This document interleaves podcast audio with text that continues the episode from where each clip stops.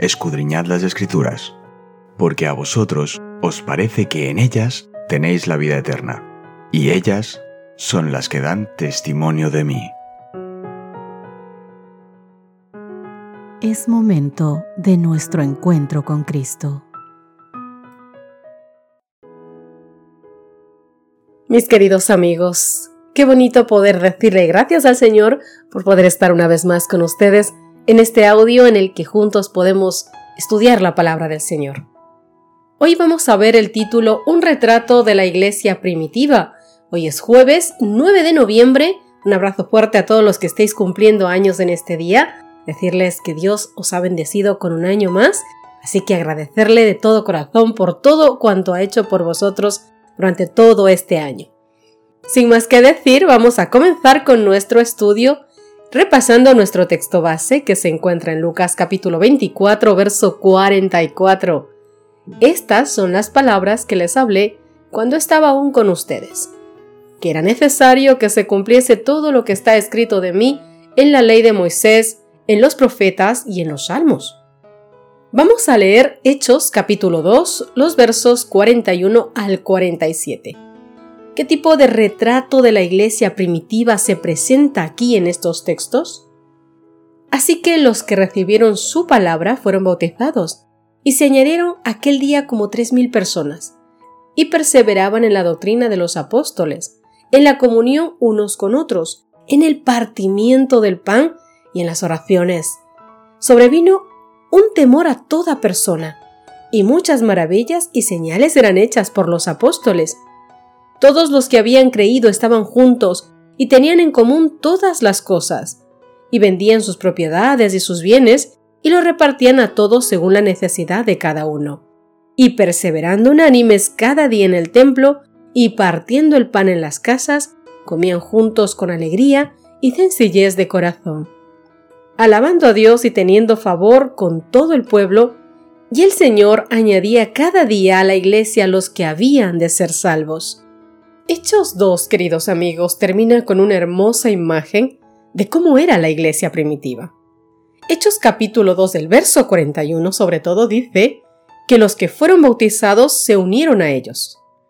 Podríamos leer esto como que alguien hizo las cuentas y agregó al número de nuevos creyentes el número de creyentes existentes y estableció un nuevo total de miembros para el grupo. Pero esa es una interpretación superficial. El enunciado, queridos amigos, deja entrever la idea de que estos creyentes recién bautizados pasaron a formar parte del grupo como iguales. En tanto, una función central de la Iglesia cristiana primitiva era el discipulado, a medida que se añadían estos nuevos miembros, se les discipulaba de tres maneras. En primer lugar, se les seguía impartiendo la doctrina y la comunión de los apóstoles. Las palabras doctrina y comunión en este texto significan literalmente enseñanza y camaradería.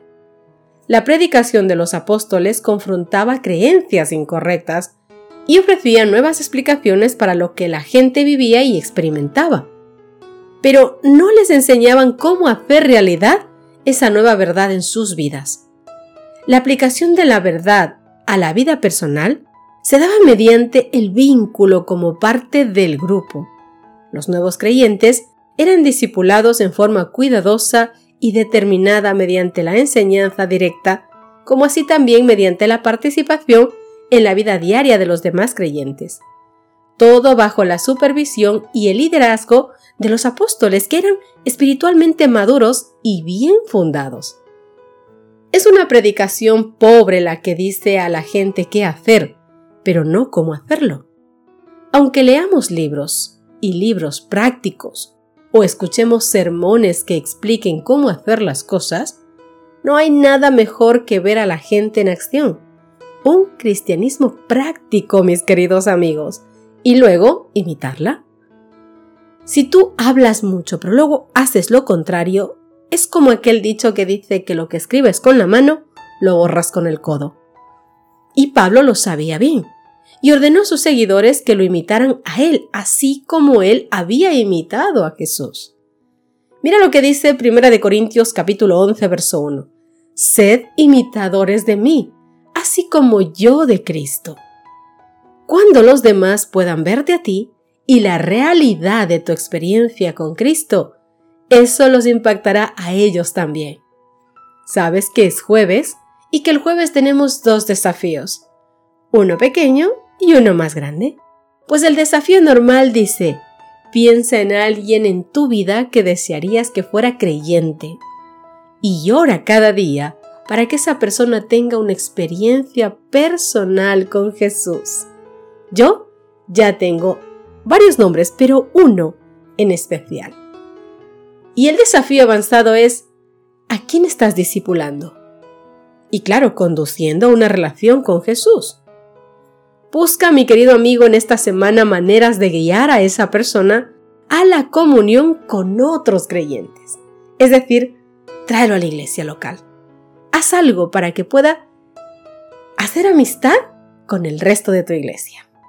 Sabes, después del derramamiento del Espíritu Santo, los discípulos salieron para proclamar al Salvador resucitado, poseídos del único deseo de salvar almas. Ellos se regocijaban en la dulzura de la comunión con los santos. Eran afectuosos, atentos, abnegados, dispuestos a hacer cualquier sacrificio en favor de la verdad. En sus relaciones cotidianas unos con otros, manifestaban el amor que Cristo les había ordenado revelar al mundo, por sus palabras y sus acciones desinteresadas, se esforzaban por encender este amor en otros corazones. Los creyentes debían continuar cultivando el amor que llenaba el corazón de los apóstoles después del derramamiento del Espíritu Santo. Ellos debían proseguir adelante y obedecer gustosos al nuevo mandamiento. Ese de Juan capítulo 13 verso 34. Que os améis unos a otros como yo os he amado, que también os améis unos a otros. Cuando el Espíritu Santo fue derramado sobre toda la iglesia primitiva, los hermanos se amaban unos a otros, comían juntos con alegría, como dice el texto, con sencillez de corazón, alabando a Dios y teniendo gracia con todo el pueblo. Y el Señor dice la palabra de Dios que añadía cada día a la iglesia los que habían de ser salvos.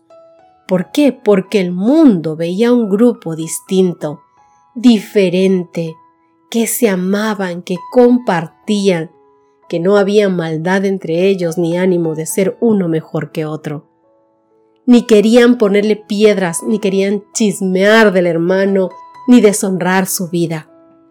Era un ambiente amoroso, cálido, tierno, un ambiente en el que se sentían a gusto cualquier persona que llegara. Y eso es lo que el Señor nos pide, que creemos para aquellos que no tienen aún el amor de Dios en sus corazones porque no lo han conocido. Nosotros somos aquellos que vamos a mostrar al mundo lo diferente que es vivir con Cristo en el corazón.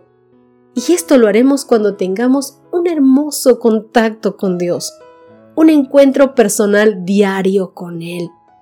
Y además, ese encuentro nos permite llenarnos del amor de Dios, de su Santo Espíritu, que es el que nos permite transmitir aquello de lo que estamos llenos. Los cristianos primitivos eran pocos en número y como veis no tenían riquezas ni honores. Sin embargo, mis queridos, ejercieron una poderosa influencia. La luz del mundo resplandecía por medio de ellos y aterrorizaban a los que hacían mal, donde quiera que se conocían su carácter y sus doctrinas. Por esta causa eran odiados, claro. Eran odiados, odiadísimos de los impíos y claro, cómo no, perseguidos aún hasta la muerte. Pablo llevaba consigo el ambiente del cielo. Todos cuanto le trataban sentían la influencia de su unión con Cristo. Daban mayor valía a su predicación las circunstancias de que sus obras estaban de acuerdo con sus palabras. En esto consiste el poder de la verdad. La impremeditada e inconsciente influencia de una vida santa es el más convincente sermón que pueda predicarse en favor del cristianismo. Puede ser que los argumentos, por irrebatibles que sean, no provoquen más que oposiciones, pero mi querido amigo, y con esto te dejo, un ejemplo piadoso entraña una fuerza irresistible, incapaz de alejarse de una persona que está necesitada de un encuentro con Cristo. ¿Qué te parece si terminamos nuestro estudio de hoy con una oración? Oh Papito Dios, gracias inmensas por el estudio de esta mañana, por aquello que nos has recordado en nuestros corazones, que el mayor privilegio que un ser humano tiene es conocerte, llenarse de ti y mostrar todo eso al mundo. Porque es imposible, Señor, estar lleno de tu amor y no desbordarse de manera que todo el mundo lo vea. Y sí, papito Dios, muchas veces, tú mejor que nadie lo sabes, somos odiados por la gente por este tipo de cosas. Pero no importa, papá. No permitas que nuestro ánimo baje, nuestra mentalidad decaiga ni que nuestra espiritualidad decaiga, sino que esto nos haga cada vez más fuertes sabiendo que un encuentro contigo, una forma de vida cambiada, una forma de vida a tus pies, es el más grande regalo que podemos tener y es de la manera en la que podemos sacar una sonrisa de tu rostro. Alegrándote porque, junto con todo el cielo, porque hemos cambiado la vida y nos hemos entregado a ti. Y tú has tomado el poder, el timón de cada una de nuestras vidas y nos has hecho salvos. Nos has hecho diferentes, nos has hecho grandes, nos has hecho ejemplos tuyos, testimonios tuyos, luz para el mundo, Dios mío porque nos has amado, porque tú nos has amado, porque tus méritos maravillosos se depositan en cada hijo en esta tierra que decide entregarte su corazón. Eres tú lo que ven los demás. Cuando tú reinas en nuestras vidas, es a ti a quien ven. Son tus rasgos, son tus promesas, es tu amor, es tu inmensa misericordia, es tu espíritu lo que ven. Y te agradecemos por eso, porque podemos vivirlo y podemos transmitirlo gracias a tu inmensa misericordia, Papá Dios. Permite que cada líder de iglesia, de familia, de trabajo, pueda tenerte en sus corazones.